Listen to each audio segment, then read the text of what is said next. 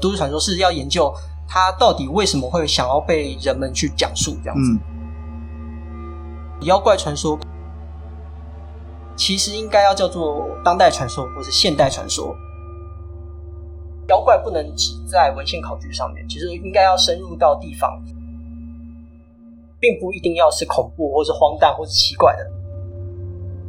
讲一些日常上的禁忌的时候，好像会觉得这个东西已经真的流传非常非常久了。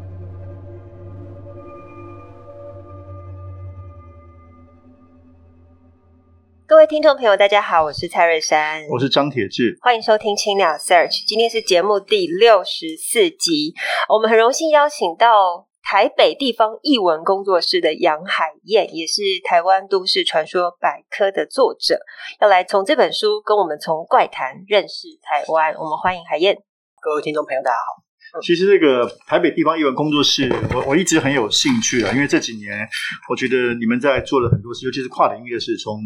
从书写到游戏，然后甚至让可能比如妖怪学这个都市传说变成一个一个一个议题哦。其实我我其实很喜欢这样，就是说，其实以前台湾可能很少人讨论某一种议题，那因为创作者的关系，让这个议题被关注到。所以可不可以先聊一聊这个台北地方译文工作室是怎么开始的？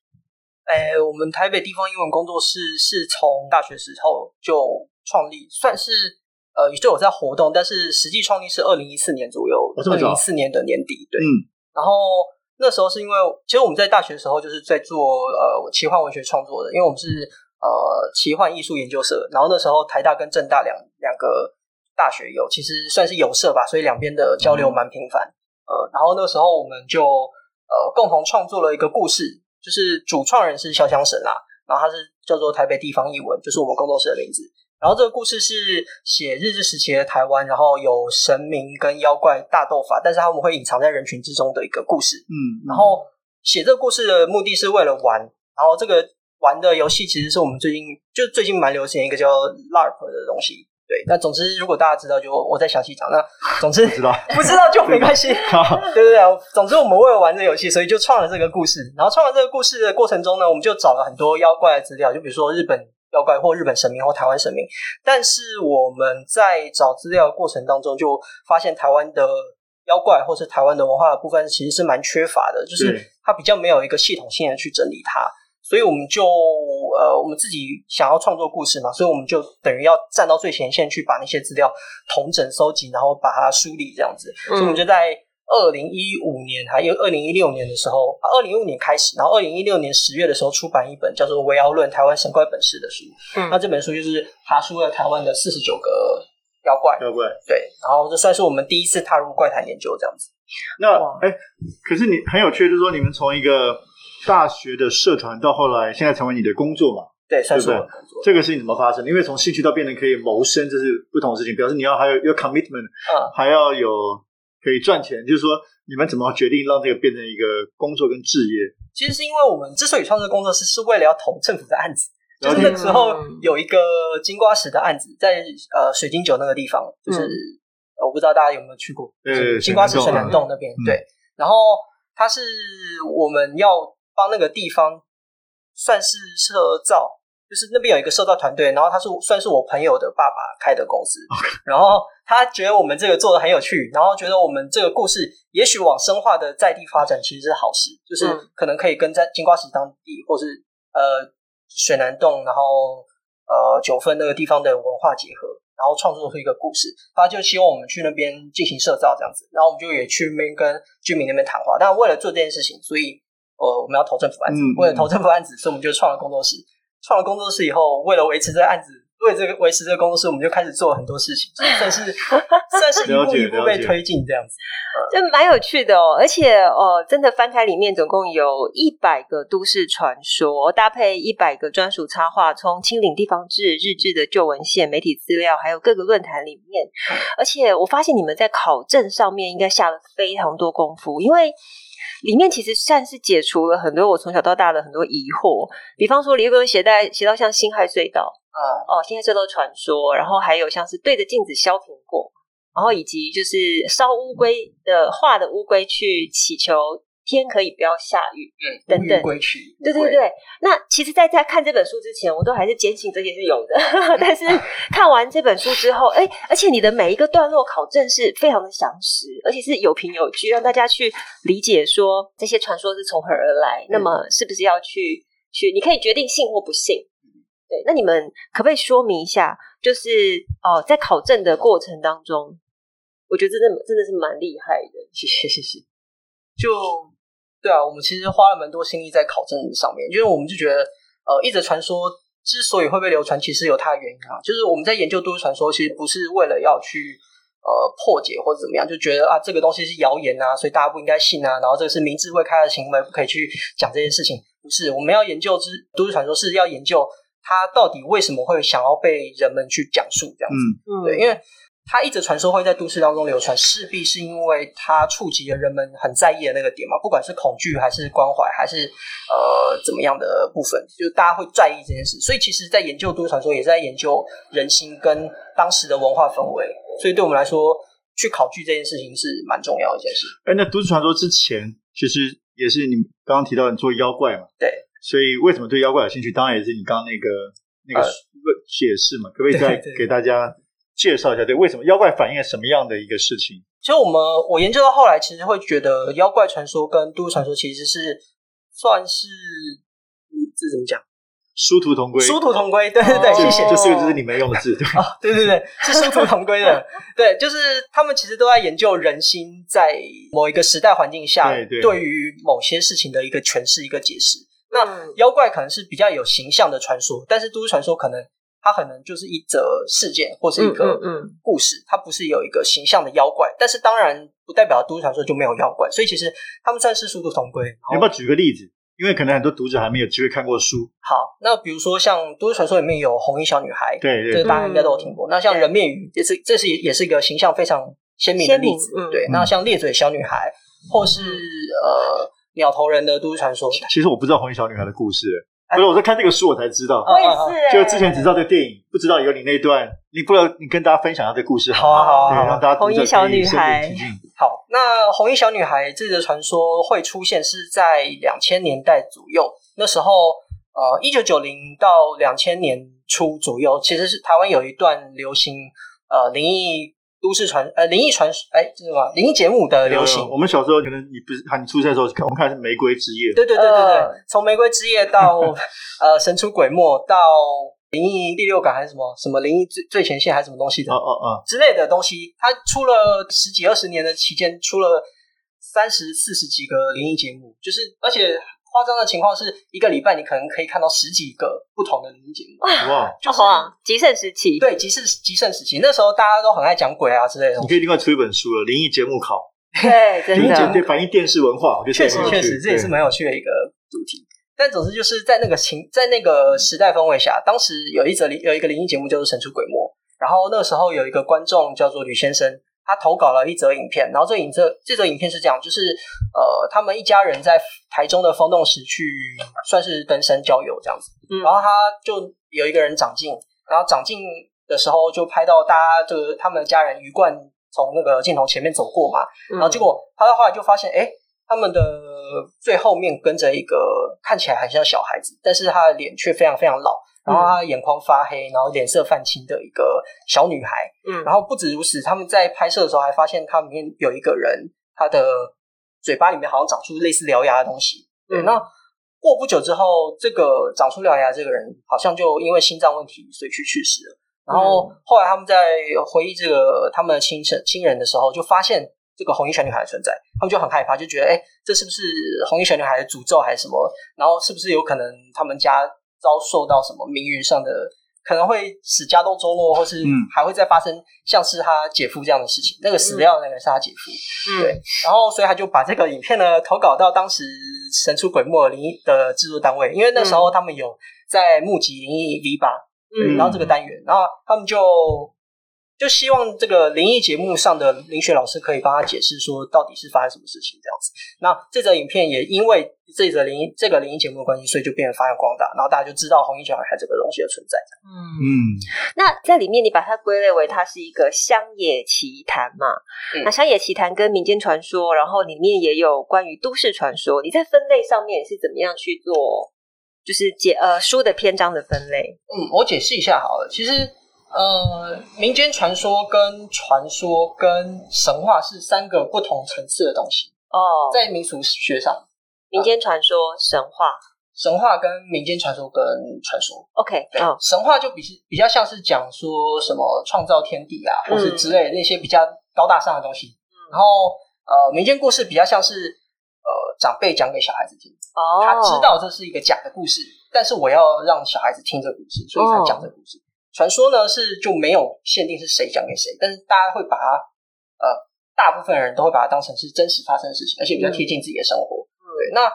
传说在下面其实又可以分好几类，那像是刚刚那个珊珊姐珊珊讲的那个乡野奇谈跟。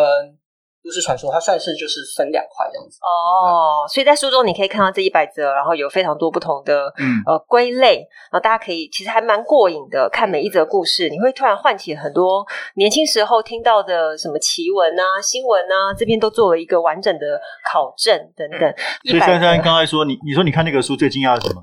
你知道在镜子前削苹果，他写说会看见未来的，学会了什么？对，他说他写说会看见就是你的未来。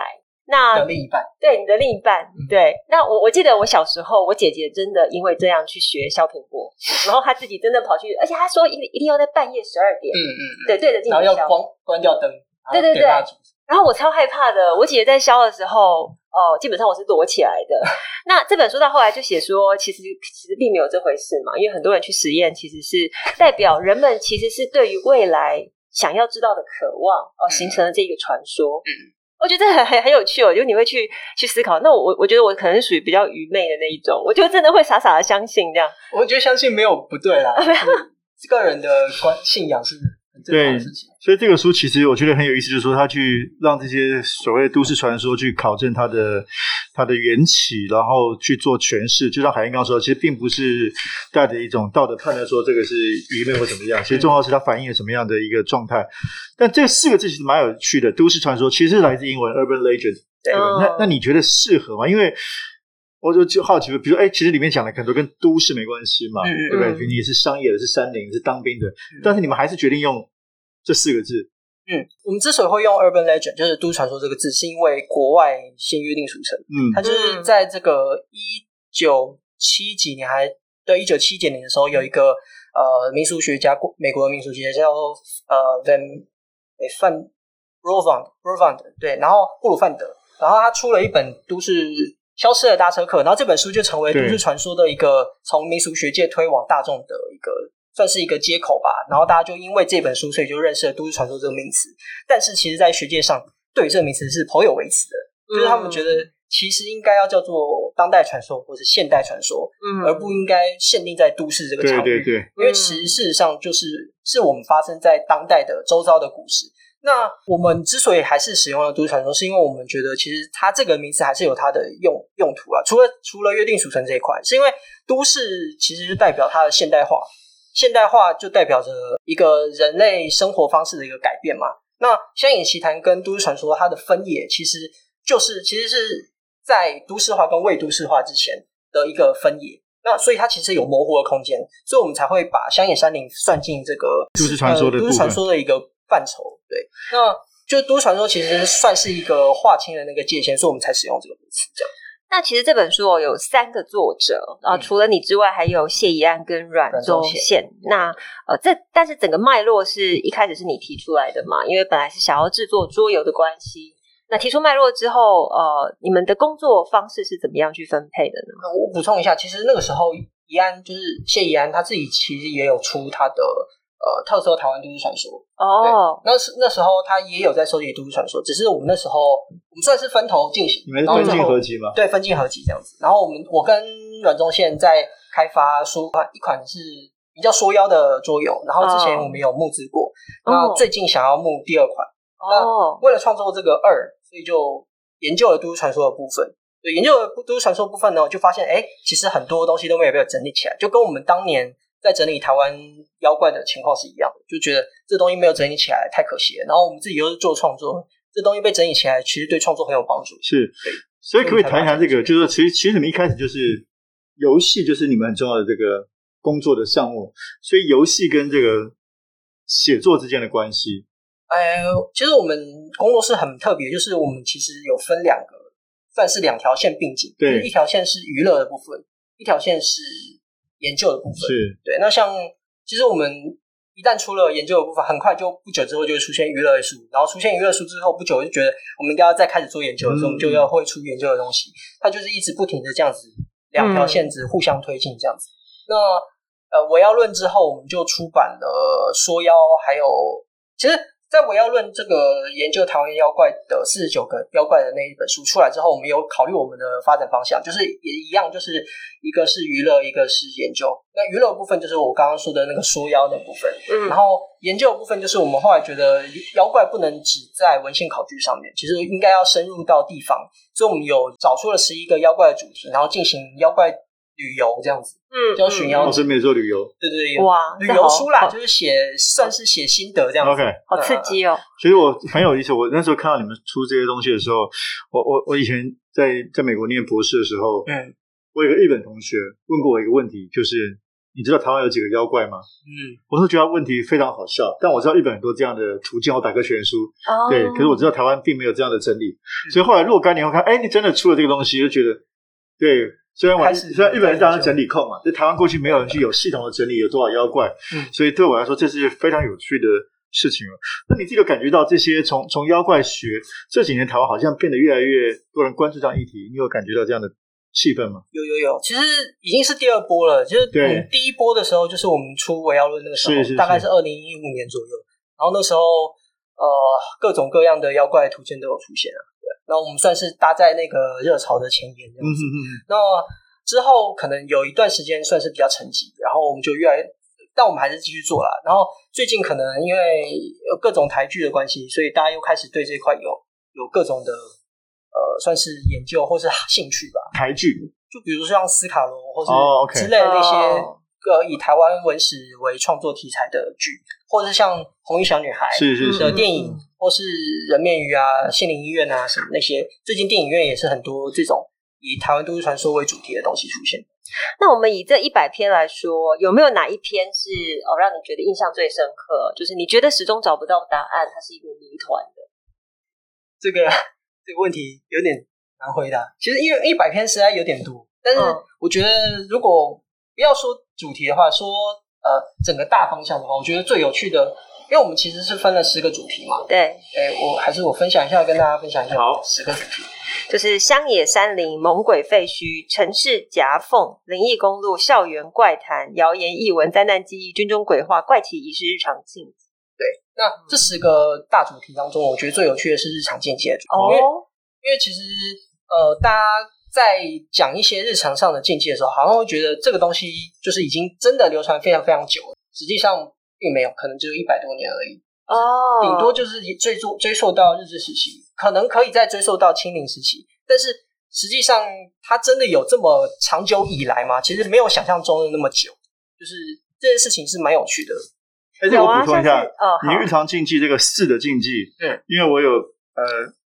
香港是非常忌讳的，嗯，当然你这文章最后有提到一点点澳门，嗯、但其实。也不知道谁影响谁的，因为你们似乎暗示的是从台湾过去的，或者台湾是被日本影响的。所以我觉得这个蛮有趣的，因为我在香港工作过，就香港对对一样，这四楼是非常禁忌的事情。嗯，我有注意到这件事情。不过这呃这篇是由呃阮宗宪研究的部分。是但我如果我要讲的话，就是我我可以我会照着他的脉络去讲，就是他会他其实是说呃日治时期的时候。就有人在注意到这件事情，就是为什么会有四的禁忌这件事情，然后他们就觉得。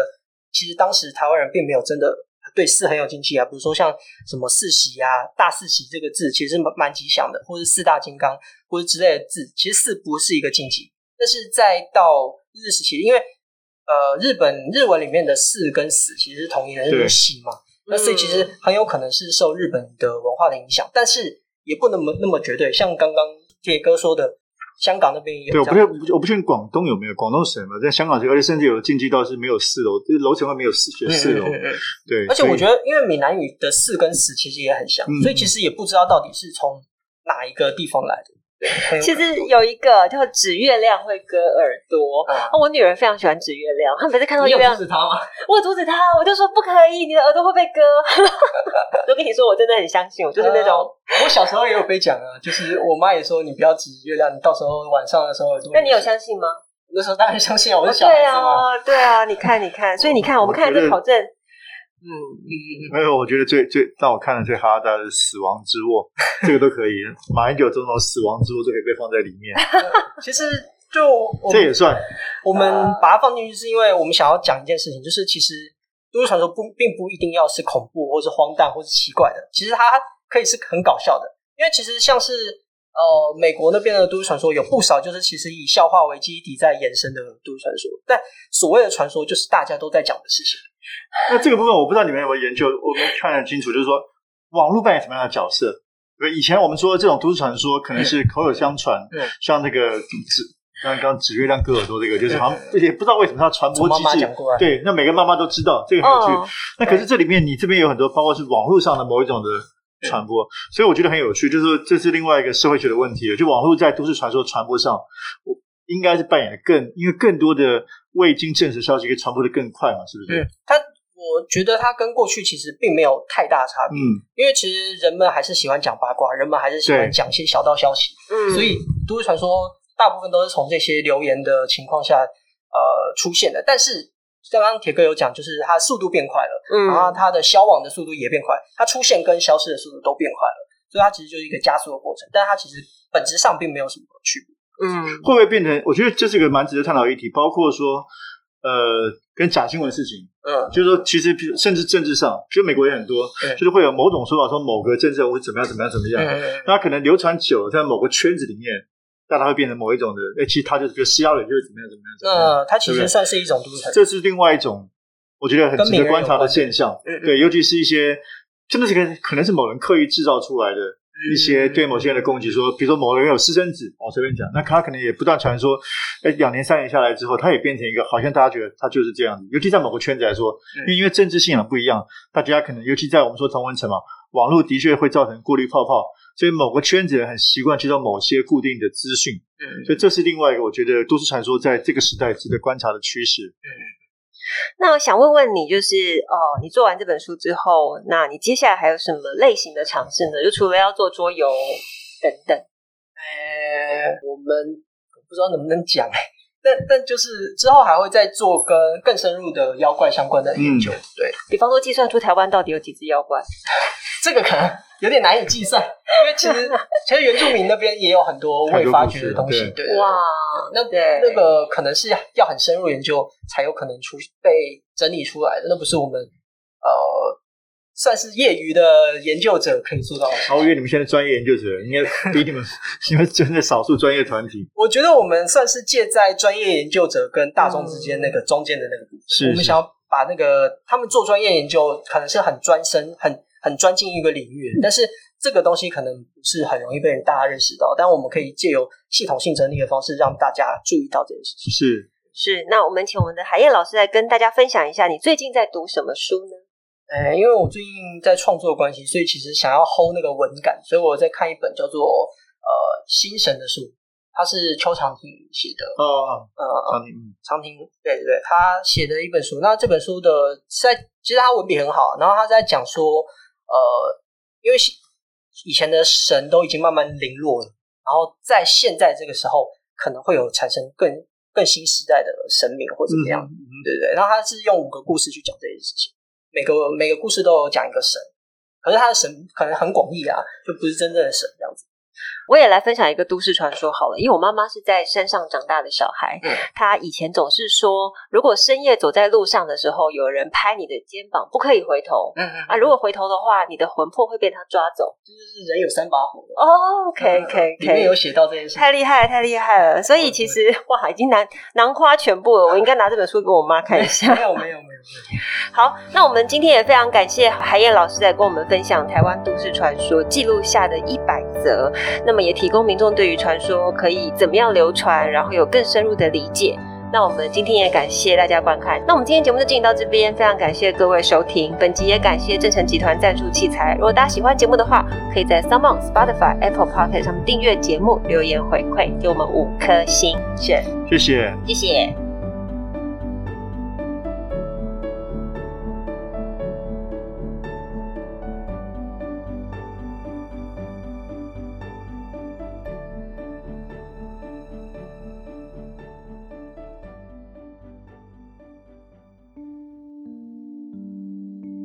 青鸟为你朗读，各位青鸟社区的听众朋友，大家好，我是杨海燕。这次青鸟为你朗读，我将朗读《台湾都市传说百科》的书中片段，我们会选两段的都市传说跟大家分享。人面鱼又被称为人头鱼，是一九九四年左右开始流传的都市传说，内容大概是这样的：一群人相约到溪边钓鱼，不久有人钓到一条巨大的鲑鱼，众人便将其烤食。当大家吃得正高兴，忽然听见一个苍老的女声操着闽南语问：“一把喝家不？”寻找声音来源，才发现竟然是被烤熟的吴郭鱼正在一张一合的开口说话，所有人都吓坏了。但因为情况特殊，有人将拿相机将鱼拍了下来。几天后，钓起鱼的人在睡梦中死去，照片冲洗出来以后，其他人还在鱼肚上发现一张老太婆的脸。这则传说有许多变体，不过故事梗概都大致相同，只有细节上的差异。比如事发的地点，有人说是高雄冈山的阿公店溪，有人说是嘉义兰潭，也有人说是台南、桃园或宜兰的。照片的拍摄时间从一九九四年的十二月、一九九五年的农历四五月到一九九五年六七月都有。出游的人数则有三人、四人、六人、八人的版本。有些故事没有描述事发对象。有些则提到其中一个人是在嘉义从业的道士，而主钓者是三十四岁的陈先生。钓起的吴郭鱼重量有两台斤、四台斤、六台斤或四公斤的说法。游客最后的下场，有些如上述一样，只有一人死去，也有吃过的人全部都死去的版本。然而，不管 不管细节如何改变，讲述这个传说的人，大部分都会提到那张诡异的人面鱼照片。有些人甚至能够拿出照片为证，照片的解析度高。模糊的画面中，一条烤熟的鱼垫在铝箔纸和报纸上，隐约可看见鱼肚中有半张人脸。台湾民间相信，当人无故离奇失踪，往往是被魔神仔牵走的。被魔神仔牵走的人，能够轻易地跋山涉水，钻入竹丛、洞穴、石头下等狭小的空间中。这些人被找到时，嘴里通常塞着牛粪、青蛙腿、蚱蜢腿之类的秽物，却认为自己正在享用大餐。魔神仔又被称为魔神、木神、毛神仔、武神、盲神、网神、魔神等等，这些称呼发音相近，可以从名词的变化看出叙事者对他的想象。几乎全台各地都有魔神仔的传说，其形象在不同的传说中差异颇大，不过大体上还是能划约出几个特征，比如说矮小、红面、老颜，身上有红色，比如说红眼、红衣、红帽等等。有趣的是。魔神仔并非停留过去的产物，其传说的发展并不因台湾高度的都市化而停下脚步，直到今日仍生机蓬勃，发展出各种异于过去乡野奇谈的故事。比如二零零八年七月发生的红蛇红发女魔神事件，一位八十岁的老妇人冒雨到社顶公园采菇，却就此失踪，五天后才被巡山员发现住在两公里外的梅花鹿富裕区。这五天来，地方动员了近五百人搜索，却始终找不到人。根据老妇人的说法，她遇到了一位身材高大、红发的女魔神，对方一直拉着她走，甚至抢她的上衣和内裤穿。每天清晨五点，对方会叫她起床，还叫她吃月桃心、月桃花心叶子鸡，不对，月桃花心子鸡。天黑后，她就回到礁石下以及树下休息，直到获救当天，魔神仔脱离她的身边，她才能清醒向搜救人员求救。这起事件还有个后神奇的后续。由于老妇人遭遇的红发女魔神身材很高大，与魔神仔矮小的形象差异甚大，因此也有人认为红发女魔神并非魔神仔。社顶当地有所谓八宝公主的信仰，祭祀者据说是荷治时期被社顶原住民杀害的荷兰公主玛格丽特。八宝公主的荷兰人身份符合女魔神高大红发女性的描述，谁也没想到，一个月之后，社顶竟出现了八宝公主索命要报百年之仇的传说。社顶社区人心惶惶，直到后来举办中秋超度法会，整起事件才平息下来。今天的分享就到这边，我是杨海燕，欢迎大家阅读《台湾都市传说百科》，谢谢大家的聆听。